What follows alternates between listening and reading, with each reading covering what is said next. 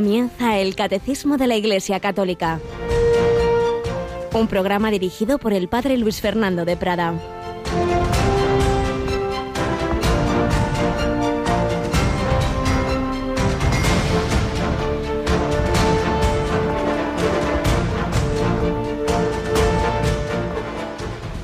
¿Quién de vosotros que tiene cien ovejas y pierde una de ellas no deja las noventa y nueve en el desierto y va tras la descarriada hasta que la encuentra?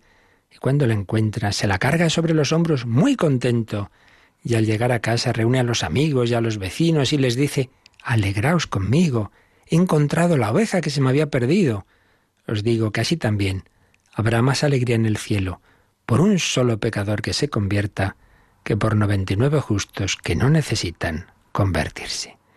Alabado sean Jesús, María y José, muy buenos días y qué buena noticia que cada uno de nosotros, cada uno en particular, somos amados, buscados por el Señor. El Hijo de Dios hecho hombre se ha hecho hombre precisamente por ti y por mí. Si solo tú y yo estuviéramos en la tierra, también habría venido a buscar a esa oveja perdida.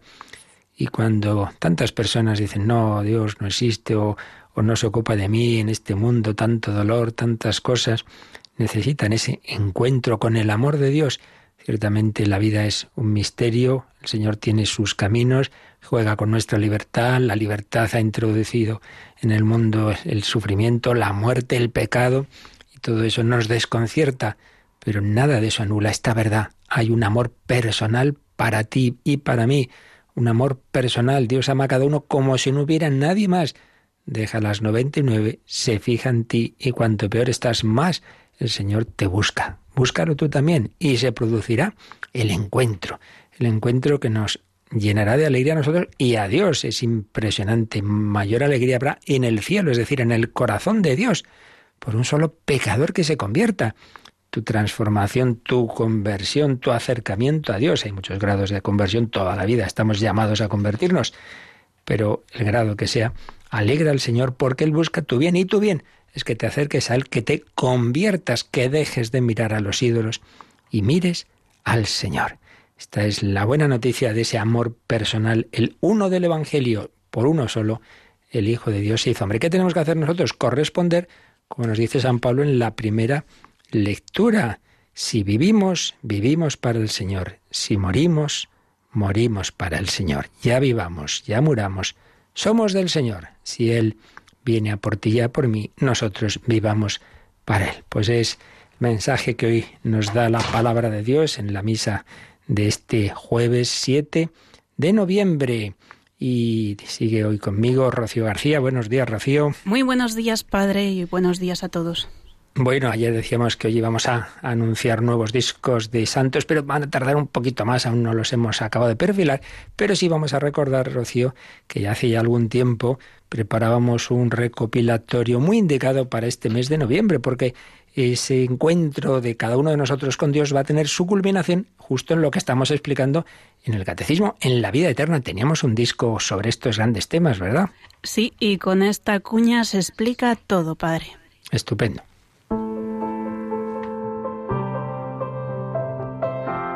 ¿Qué hay después de la muerte? ¿Puede existir el infierno si Dios es misericordioso?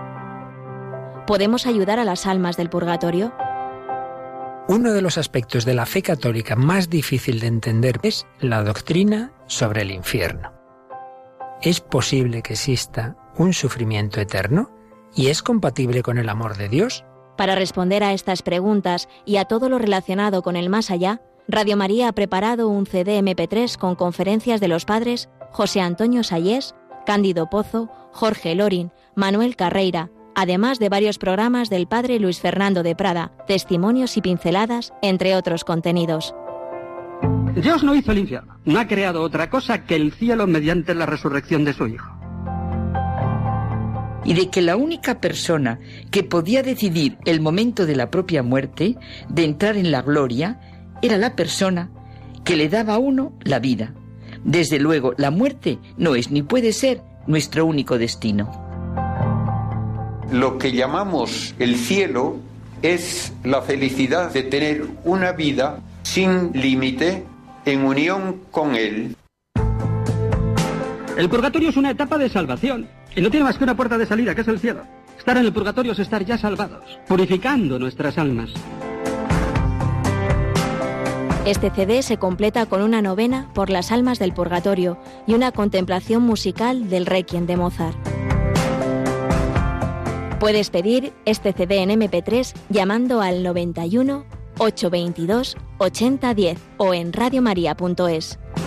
Ni ojo vio, ni oído oyó, ni le cabe a nadie en la cabeza lo que Dios tiene preparado para los que le quieren. No te quedes sin este extraordinario recopilatorio que te ayudará enormemente en tu fe y aumentará tu esperanza en la vida eterna. Pues eso, no os quedéis sin este CD. Ya sabéis, a partir de las 9 de la mañana habrá siempre alguien en ese 91 822 8010 para solicitar este CD. Si no lo tienes o quieres regalarlo a alguien, porque la verdad es que es una joya.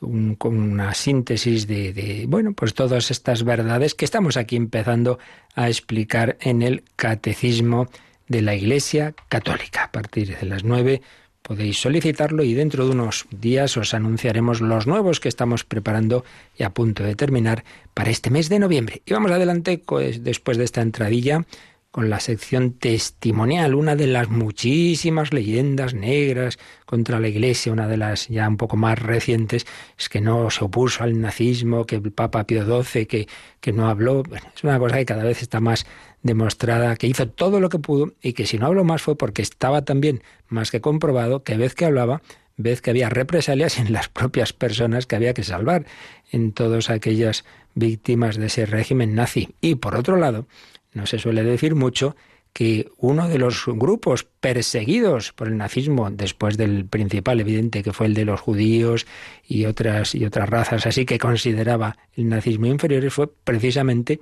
a los católicos más significados, concretamente sacerdotes, religiosos y no digamos si se habían opuesto al nazismo. Bueno, pues hay muchos mártires de ese régimen, de hecho incluso hubo un campo de concentración especializado en sacerdotes y hoy vamos a hablar de uno de esos sacerdotes y religiosos que se opuso desde el principio y que murió mártir en uno de esos campos. Está ya beatificado el padre carmelita Tito Bransma. Comenzamos hoy, en un par de días, hablaremos de la vida de uno de estos, de uno más, de tan de esa inmensa eh, fila de seguidores de Jesucristo hasta la sangre.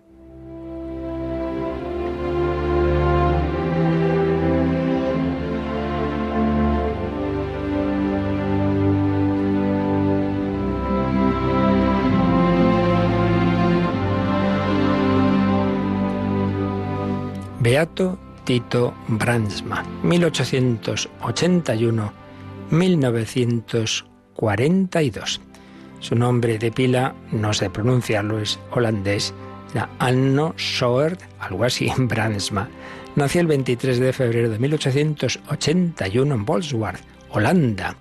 Asistiendo al Colegio de los Franciscanos de Megen, comenzó a comprender su vocación, pero no ingresó franciscano, sino en el convento carmelita de Brabante, el 22 de septiembre de 1898. Y ahí es donde, siguiendo una costumbre que era muy habitual, se cambió el nombre y tomó el nombre de Tito, por eso lo conocemos como Tito Bransma.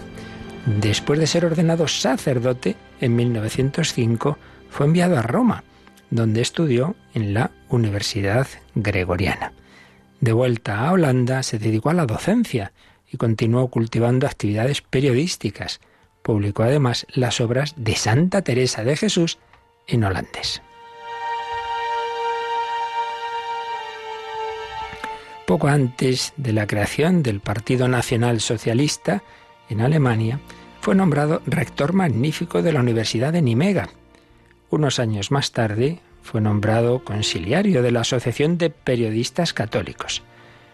En sus cursos universitarios ya había comenzado ese partido nazi y estaba extendiendo su ideología, pues eh, dio cursos y en los que criticaba esa ideología y ese sistema. Como carmelita, profesor, periodista y presidente de la Asociación de Escuelas Católicas, se opuso firmemente a la presión nazi que llegaba a Holanda. Y por ello, pues llega el momento en que es arrestado y llevado a la prisión de Schweningen, donde fue sometido a un intenso interrogatorio en el que reiteró firmemente su posición, su posición que era su oposición a todas esas ideas del nacionalsocialismo.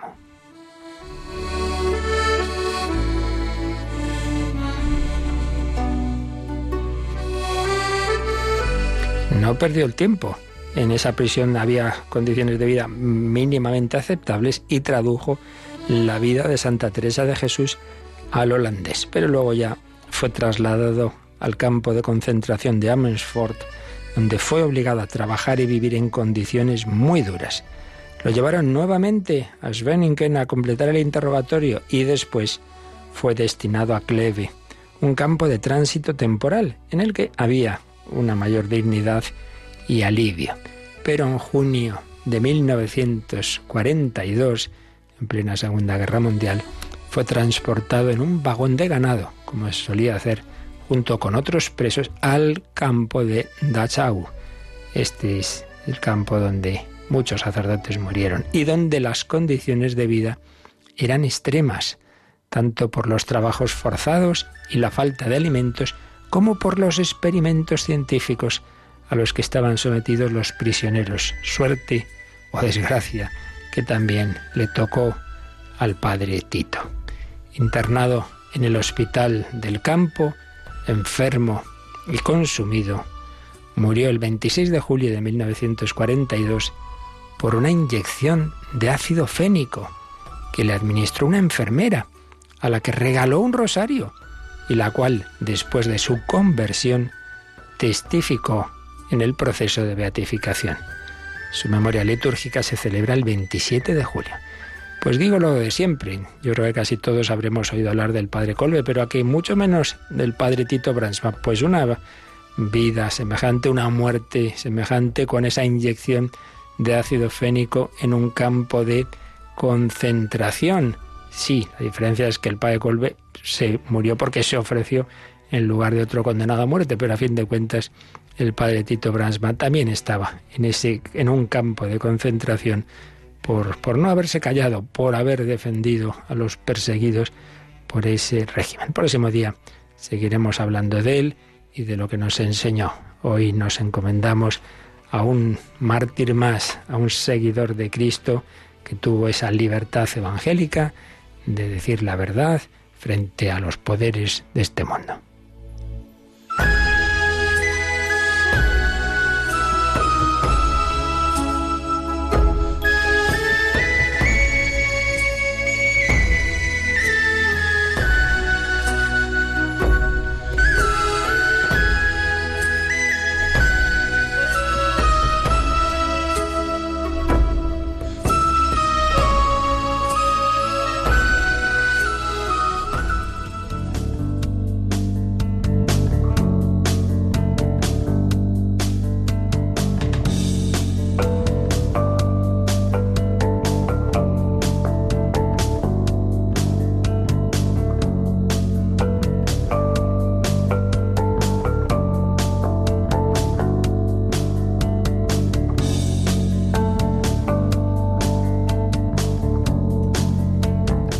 Mártires de Cristo han dado la vida terrena sabiendo que la plenitud de la vida está tras ese umbral de la muerte. Por eso no la han temido, sabían que se encontraban con Jesucristo. San Pablo, recordamos, en una de sus cartas dice, pues no sé qué elegir, si pudiera elegir, por un lado, quedarme con vosotros para ayudaros, pero desde luego irme con Cristo es con mucho lo mejor.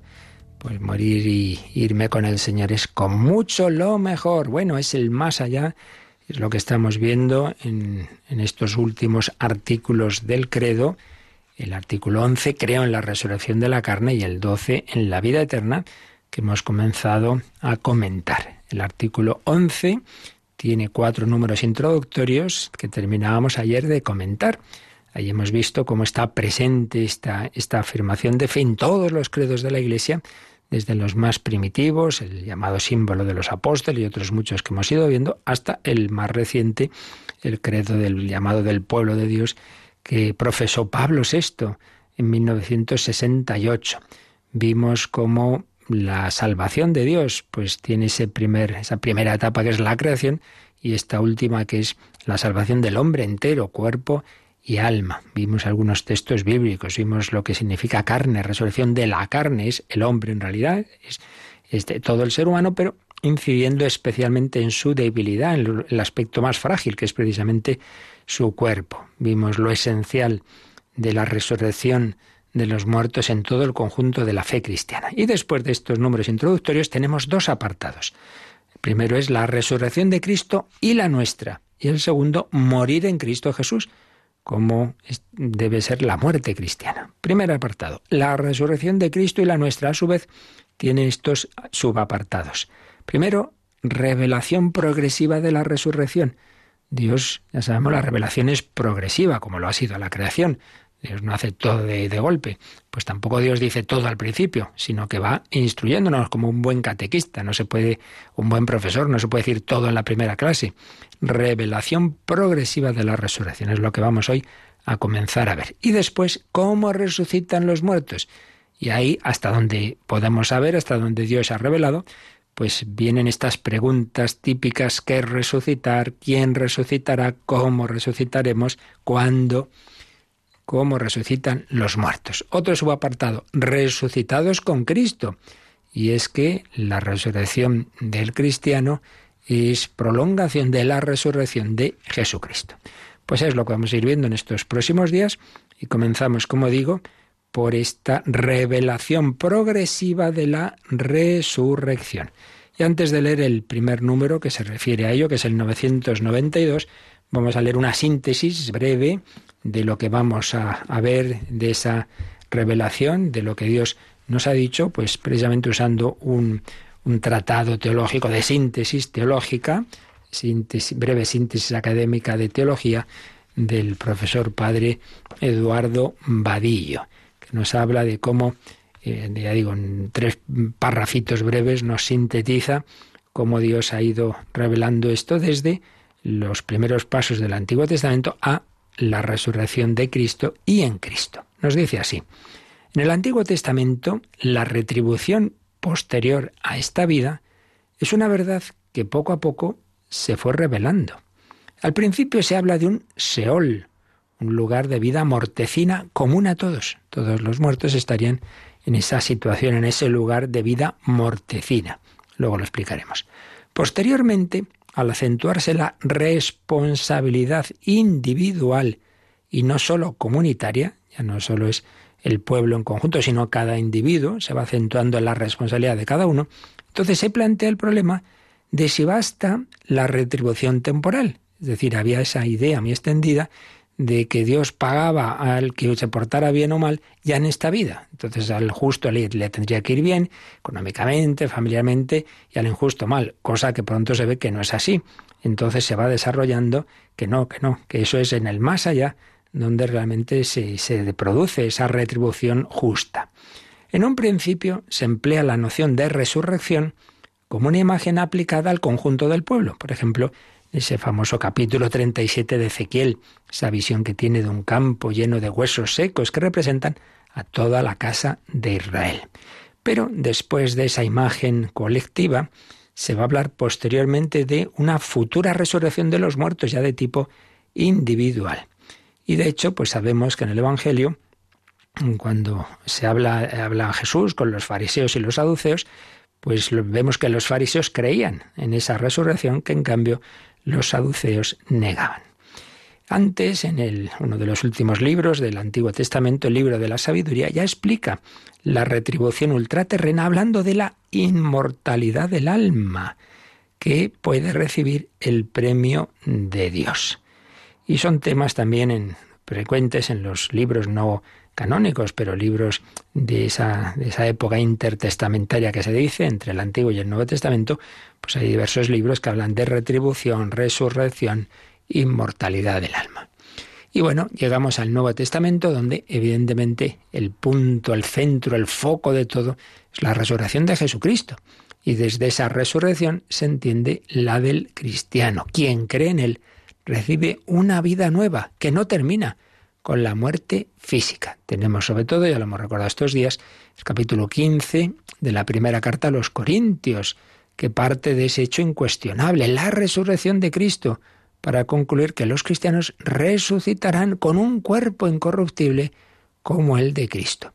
Una resurrección que se nos anticipa de una manera mística, espiritual, en el bautismo, y, pero que todavía no, no, ha tenido lugar, o sea, sí, de una manera eh, misteriosa, espiritual, pero propiamente la resurrección será al final de los tiempos. Bien, pues una breve síntesis, eh, pero sustanciosa, de lo que vamos a ir viendo sobre esa revelación progresiva de la resurrección. Y vamos, Rocío, a ver el primer número en que el catecismo mm, sintetiza en efecto esta revelación que Dios nos ha hecho, que es el número 992. La resurrección de los muertos fue revelada progresivamente por Dios a su pueblo. La esperanza en la resurrección corporal de los muertos se impuso como una consecuencia intrínseca de la fe en un Dios creador del hombre todo entero, alma y cuerpo. El creador del cielo y de la tierra es también aquel que mantiene fielmente su alianza con Abraham y su descendencia. En esta doble perspectiva comienza a expresarse la fe en la resurrección. En sus pruebas, los mártires macabeos confiesan. Y termina, en efecto, este número con una cita del segundo libro de los macabeos, a los, esos hermanos a los que martirizan. ¿Qué, qué, nos pone aquí el catecismo? El Rey del mundo, a nosotros que morimos por sus leyes, nos resucitará a una vida eterna. Es preferible morir a manos de los hombres con la esperanza que Dios otorga de ser resucitado de nuevo por Él. Bien, pues esta es la síntesis que nos hace el catecismo sobre eh, estos primeros pasos de la revelación, de la revelación de Dios en el Antiguo Testamento. Vamos a, releerlo con calma. La resurrección de los muertos fue revelada progresivamente por Dios a su pueblo. Lo que hemos dicho antes, esto va pues progresivamente, poco a poco. La esperanza de la resurrección corporal, dice, se impuso como una consecuencia intrínseca de la fe en un Dios creador del hombre todo entero, alma y cuerpo. Vamos a ver, si Dios es el que nos ha creado, si Dios nos ha dado no solamente el alma, sino el cuerpo, pues hombre, mm, lo, coherente es decir, hombre, este Dios es tan bueno que me ha dado este ser, pues seguro que, que, si Él me ama y que Él quiere salvarnos, nos salvará de una manera plena. Eso es una intuición, luego lo, veremos cómo nos lo explicaba el teólogo que fue y que Joseph Ratzinger, luego Papa Benedicto XVI, pues era una consecuencia de esa fe en el Creador. El Creador de cielo y tierra, el Creador de alma y cuerpo, es también el mismo que salva a Israel, el que, dice el Catecismo, mantuvo fielmente su alianza con Abraham y su descendencia. Entonces, lógico, seguro, el Creador pues, pues hará que yo, que estoy en relación con Él, de alguna manera se las arreglará para que yo viva eternamente con Él. Es una certeza que va creciendo al principio de una manera, digamos, más mística en los ámbitos de oración, no sin saberlo explicar doctrinalmente. Aquí se nos ha dicho también que es eh, la consecuencia de la fe en un Dios creador del hombre todo entero, alma y cuerpo. Y aquí hay que decir alguna, algo ya mencionamos, que es, bastantes veces se dice, como tantas veces con un poco de simpleza, bueno, es que el mundo judío simplemente lo que tiene es la fe en el Dios, eh, el Dios creador del hombre entero. Entonces no distinguían alma y cuerpo. Entonces simplemente Dios ha creado al hombre, pues también Dios resucitará al hombre. Lo de alma y cuerpo es una cosa del mundo griego, que entonces luego se metió ya al final del Antiguo Testamento, en el libro de la sabiduría, pero claro, eso es otra mentalidad distinta. Bueno, estas son cosas como muy simples. En primer lugar, Dios se revela sirviéndose de, de todo. Luego hablamos mucho de unas culturas y otras y, y por qué no podría Dios haber inspirado ese libro de la sabiduría donde se habla de alma y cuerpo, aunque hubiera tenido una influencia del mundo griego. Pues como también otros libros tienen otras influencias, Dios se puede servir de todo y así lo hace porque en definitiva con unos esquemas culturales u otros, con unas palabras u otras, lo que él quiere es enseñarnos la verdad. Entonces, verdad es que Dios va a resucitar al hombre y verdad es que el hombre tiene esos dos componentes, espiritual y corporal, alma y cuerpo. Y una cosa no quita la otra. Y eso por un lado. Pero luego por otro lado, porque también aquí se simplifica mucho. Hablar del mundo griego en general, bueno, también hay etapas y no es lo mismo Aristóteles que Platón, evidentemente, todo el que lo conoce. Y tampoco el mundo bíblico, el mundo semítico tampoco es lo mismo, como si no hubiera habido también una evolución en él. Por eso no seamos fáciles a creer esas cosas. Eh, la helenización del cristianismo, que ya eh, decía que el protestante Harnack, claro, es que la iglesia entró pues esa mentalidad griega, bueno, ¿y qué pasa? Como si Dios no pudiera servirse de, de todas las mentalidades para, en definitiva, enseñarnos la verdad. Enseguida lo iremos viendo.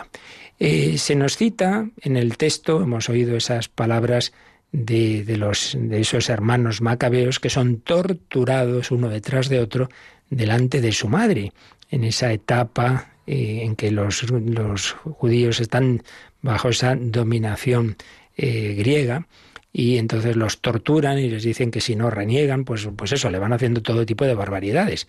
Las torturas que luego, por desgracia, pues, pues hemos ido viendo pues tanto en el siglo XX, por ejemplo. Y cómo responden estos, estos jóvenes y al final su madre, el rey del mundo.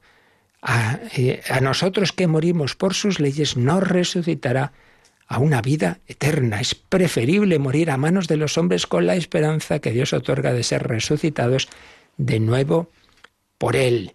Pero vamos a leer algún fragmento más que cita aquí también el catecismo de ese segundo libro de los macabeos, cómo van torturando a estos hermanos y uno de ellos, llegado al último aliento, dijo, tú, criminal, le dice al rey, tú nos privas de la vida presente, pero el Rey del universo nos resucitará a la resurrección eterna de la vida a los que morimos por sus leyes.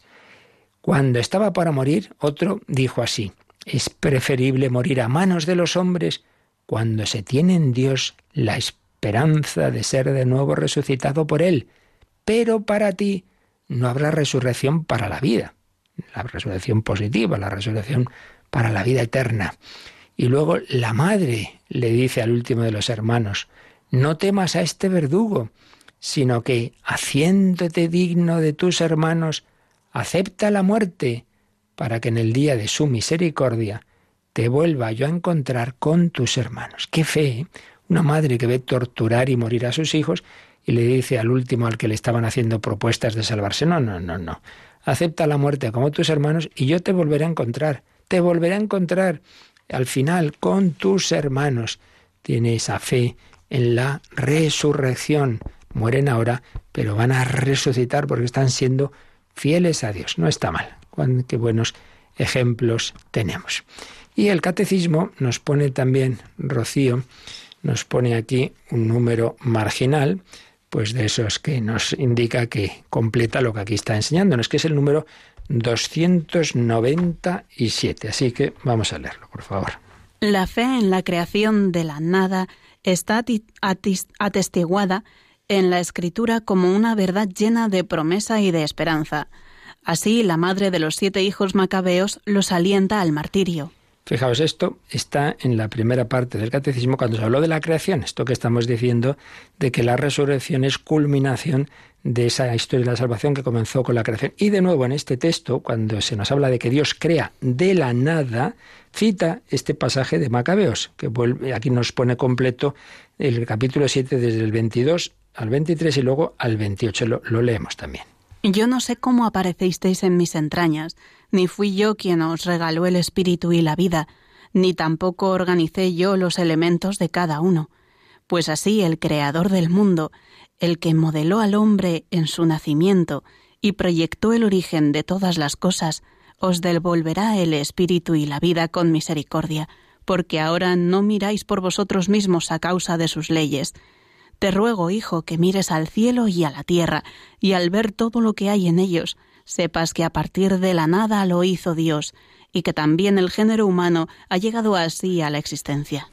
Como podéis imaginar, son las palabras de la madre de esos hermanos macabeos a todos ellos. Y fijaos, ¿en qué fundamenta la esperanza de que resucitarán? Bueno, pues en que si Dios creó de la nada, pues con más razón si cabe, puede recrear. No pasa nada que os muráis, no pasa nada que vuestros cuerpos ahora aquí los machaquen. Si Dios os creó de la nada, os puede resucitar. Yo no sé cómo os creó, yo no sé cómo aparecisteis en mis entrañas, no fui yo quien os dio el espíritu, el alma y la vida. Yo no organicé vuestros miembros, fue el Creador. Él es el que modeló al hombre, el que proyectó el origen de todas las cosas. Pues bien, Él os devolverá esa, vida y ese espíritu con misericordia, porque ahora vosotros estáis poniéndole Él por encima de vuestra propia vida. ¿Cómo no va a darosla? Claro que sí. Te ruego, hijo, le dice a uno de ellos, que mires al cielo y a la tierra y al ver todo lo que hay en ellos, sepas que Dios lo hizo a partir de la nada. Bueno, pues Dios hizo el género humano a partir de la nada, pues no te preocupes, que Dios te puede resucitar.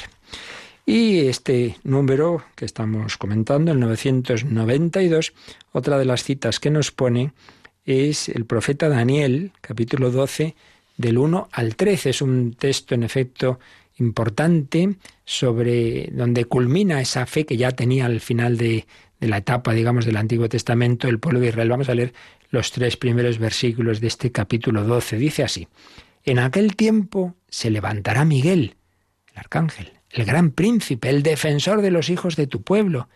Será un tiempo de angustia, cual no lo ha habido desde que existen las naciones hasta entonces. En aquel tiempo se salvará tu pueblo, todos los que estén inscritos en el libro. Y viene aquí el versículo clave, el 2, 2 y 3. Muchos de los que duermen en el polvo de la tierra despertarán. Eh, fijaos, los que duermen se entiende los que están muertos. Muchos de los que duermen en el polvo de la tierra despertarán. Estos para la vida eterna, aquellos que han sido fieles a Dios. Aquellos para el oprobio, para el horror eterno. Los sabios brillarán como el resplandor del firmamento, y los que enseñaron a muchos la justicia, como las estrellas, por siempre jamás. Este último versículo usa la liturgia de la Iglesia para hablar de los santos, eh, doctores, de los, de los que han enseñado pues la fe cristiana a otros. Los sabios brillarán como el resplandor del firmamento, y los que enseñaron a muchos la justicia, como las estrellas, por siempre jamás. Pero el versículo clave sobre este tema de la resurrección es el 2. Muchos de los que duermen en el polvo de la tierra despertarán, estos para la vida eterna, aquellos para el oprobio y el horror eterno. Bueno, pues vamos a quedarnos un momentito dando gracias a este Dios eterno, este Dios que nos ha creado, que nos ha dado el ser, que nos ha creado de la nada, y por ello tenemos la esperanza, como tenían los macabeos, como tenían estos personajes que iban buscando a Dios, en esa etapa de salvación del Antiguo Testamento, la esperanza en que el Dios creador es también el Dios recreador, el Dios que ha creado de la nada, es el Dios que nos despertará, que resucitará nuestros cuerpos mortales para que vivan eternamente con el Señor. Eternamente Dios, así lo canta Atenas Bénica.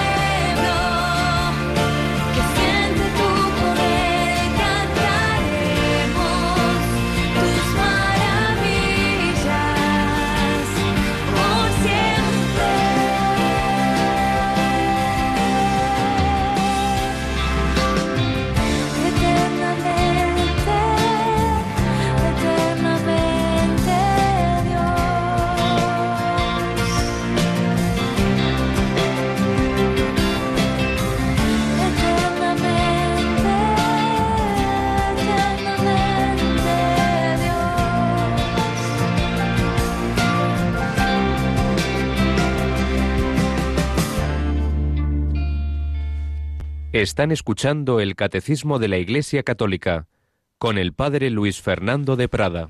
Eternamente Dios. Vamos a ver cómo precisamente de la fe en Dios fue concluyendo el pueblo de Israel la fe y la esperanza en esa vida eterna de una manera cada vez más clara. Y ahora nos vamos a servir intentando resumir un poquito una obra clásica del gran teólogo Joseph Ratzinger. Bien sabemos que luego fue el Papa Benedicto XVI y, que fue uno de los temas que siempre ha tratado más, la escatología, escatología de Joseph Ratzinger. Y vamos a ver un poquito, pues claro, ver todo esto nos detendríamos demasiado, pero un poquito algo de esto que comentábamos, de cómo a veces se contrapone de una manera simplista una antropología y una manera de entender el más allá de los griegos y de los judíos, como si fuera sin más, los griegos una cosa, los judíos otra. No, no, todo mucho más complejo. Él explica la evolución del, en el mundo griego y en el mundo judío. Vamos a ver la, solo lo segundo, los que quiera ampliarlo, pues eso, que se busque este gran libro, Escatología de Joseph Ratzinger, solo lo segundo y solo un poquito de ello, porque sería demasiado. Nos explica, en primer lugar, que, Israel parte, como antes veíamos, eh, ya en el profesor Vadillo, de ese sentido comunitario.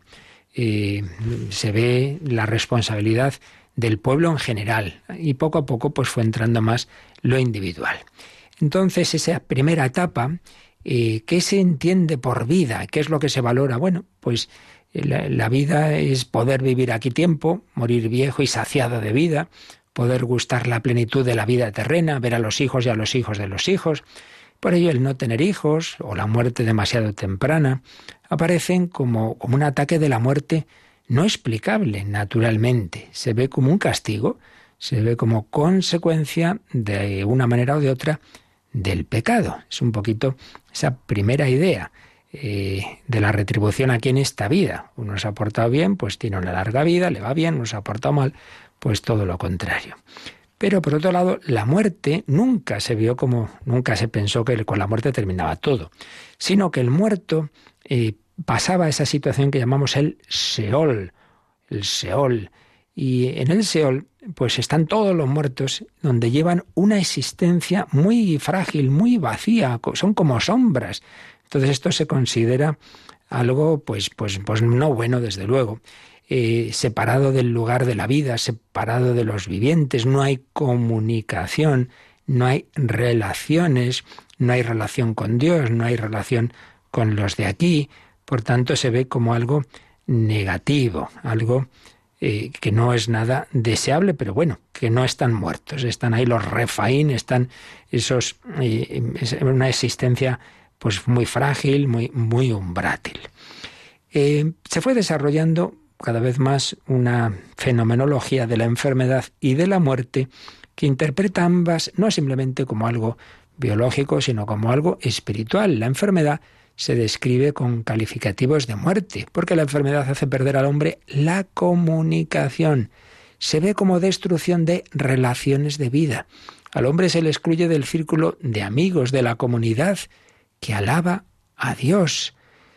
Eh, y entonces se va entendiendo que la vida no simplemente es estar aquí, no cualquier clase de existencia es vida, hay vida que es no vida. Y prolongarla no sería inmortalidad, sino perpetuar un tormento. La vida en sentido propio existe eh, donde hay comunicación, donde hay abundancia de realización, de amor, de relaciones, sobre todo cuando hay comunicación con Dios. Vida significa comunidad, significa relaciones. La mera realidad física del existir o del desaparecer pasa a un segundo plano frente al fenómeno propiamente humano, social, teológico, de aquello por lo que la vida constituye al hombre en su condición de tal. Y es eso, pues el vivir en relación con Dios, en vivir en relación con los demás. Entonces va entrando cada vez más esa certeza de que si, si hay un solo Dios que nos ha dado la vida, y lo importante es esa comunicación con Él, esa fe en Yahvé va dando paso a la fe en la vida eterna gracias a la omnipotencia de Dios. Según se fue afirmando más y más claramente en el desarrollo de la fe israelita, la fe en el único Dios, que no es simplemente que sea el Dios más importante y luego cada pueblo tiene sus dioses. No, no, es que es el único Dios que ha creado todo, el cielo y la tierra. No hay más Dios que Yahvé. Según esa fe se va cada vez haciendo más fuerte, también va haciéndose más fuerte la certeza de que en el más allá no simplemente está esa situación negativa del Seol, sino que Yahvé tiene que tener algo para estar en comunicación con él después de la muerte. No puede ser, es una contradicción que el Dios que es la vida, pues resulta que, que después de la muerte perdemos todo tipo de comunicación con él. Esto va creciendo. Entonces, eh, es verdad que, al primer momento la fe mm, mira a, lo que dice aquí Racing, la aquendidad de la vida, es decir, frente a lo, al más allá, lo de aquí, aquí, a qué, aquendidad de la vida. Mira especialmente aquí. Y es verdad también que una razón que también puede explicar el que no estuviera tan clara la escatología al principio es que el rechazo Mm, de los cultos a los muertos y determinadas ideas que había en los pueblos vecinos. Pero por otro lado, como digo, el, ir creciendo la fe en el Dios único, creador de cielo y tierra, fue también haciendo que, que, no, que se pensara que la última palabra no podía tenerla la vida de aquí, sino que tenía que estar en la vida en plenitud. Entonces ese concepto eh, básico y primitivo de que eh, la retribución se da aquí en esta vida. Te portas bien, Dios te premia, te portas mal, Dios te castiga. En esta vida, pues esto eso se ve enseguida que no, ya hace crisis, ya hace crisis en esos libros sapienciales del Eclesiastés o Cogelet y sobre todo en el libro de Job. El pobre Job se ha portado muy bien y le pasan todo tipo de desgracias. Entonces se ve que no, que la, que la retribución no es aquí. Entonces hay una crítica radical a ese esquema de actuar de determinada forma aquí y recibir la retribución también aquí. No, la vida y la muerte del hombre no tienen esa lógica visible. En el Eclesiastés, en el Cogelet, hay un profundo escepticismo, todo parece absurdo y vano. Hay que mirar hacia lo alto, pero sobre todo en Job aparece la crisis de una manera dramática. No basta ese esquema eh, simplista de, de una retribución aquí en la tierra. Entonces se apela a Dios como Salvador. Job espera, espera en Dios a pesar de todas las desgracias. Se va abriendo paso a otra manera de entender las cosas. Y hay unos pasos hacia lo nuevo. Y hay ahí una etapa también muy importante que ya se había dado antes, que es la dolorosa experiencia del exilio como está sufriendo Israel en el exilio, y ahí aparece la figura del siervo de Yahvé, esos cánticos impresionantes, ese que es santo, que es inocente y sin embargo sufre mucho.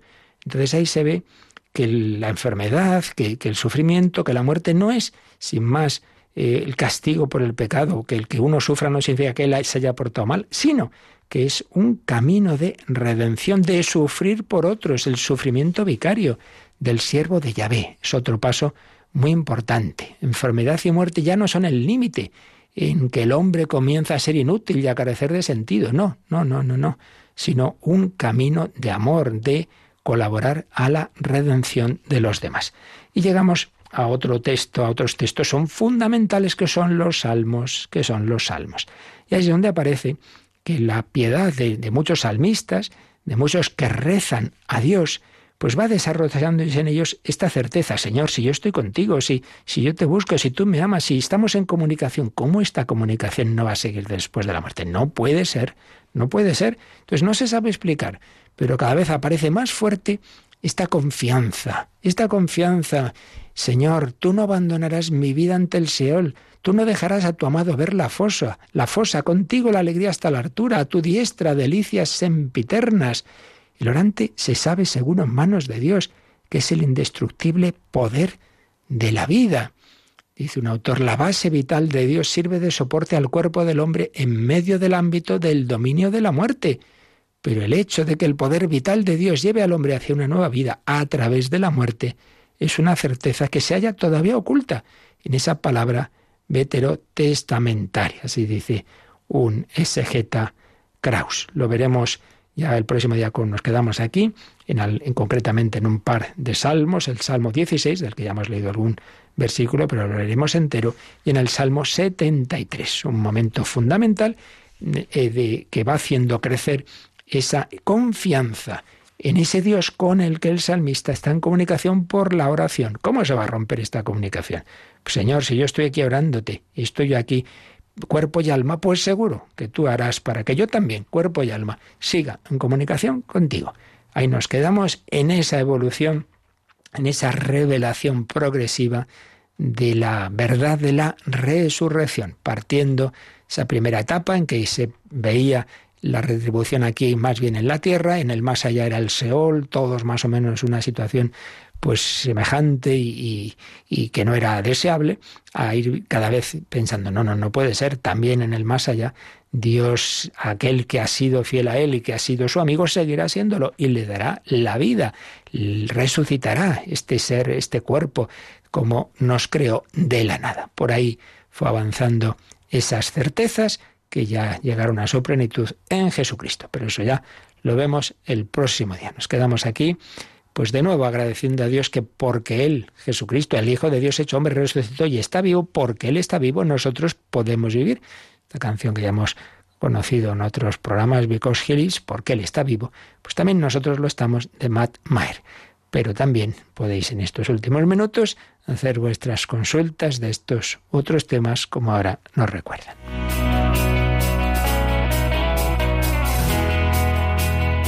Participa en el programa con tus preguntas y dudas. Llama al 91005 9419. 91005 9419. También puedes escribir un mail a catecismo arroba catecismo arroba radiomaria.es.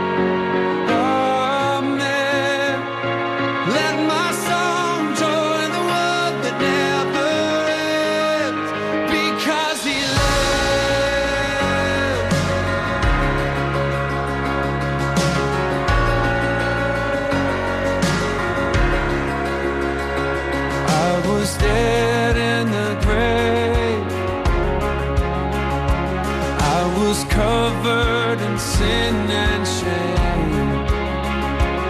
I heard mercy call my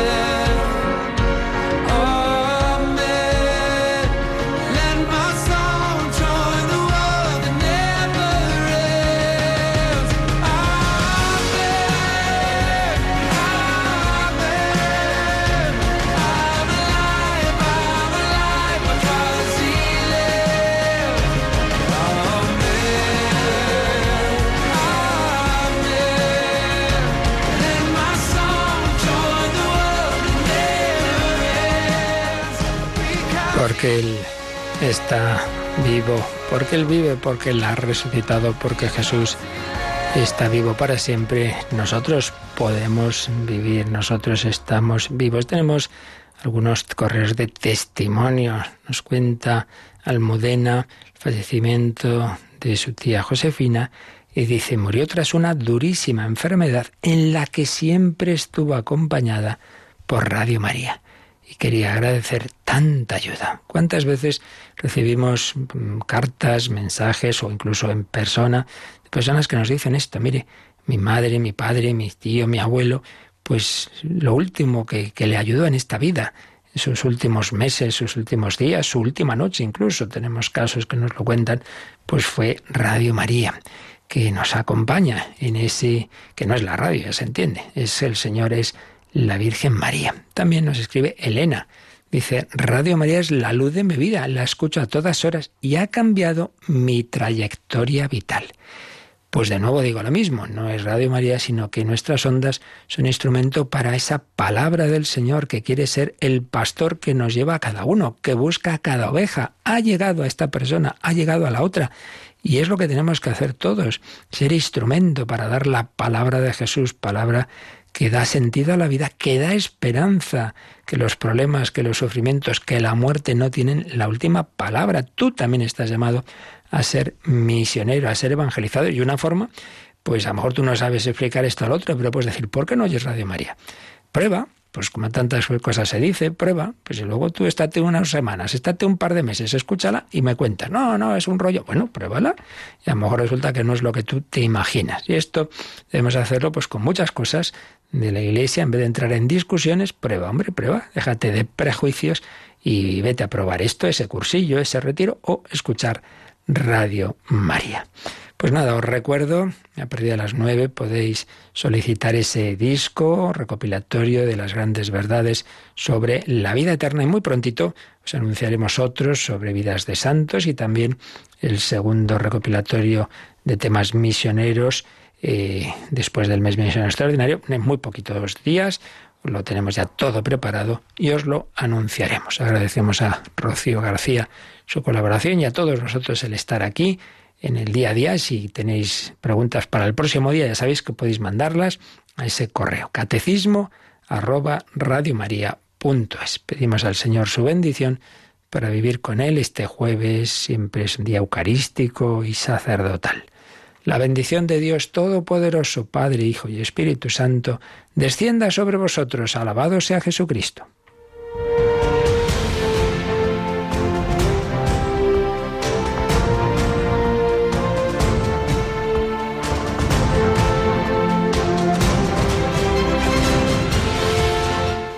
Han escuchado en Radio María el Catecismo de la Iglesia Católica. Un programa dirigido por el Padre Luis Fernando de Prada.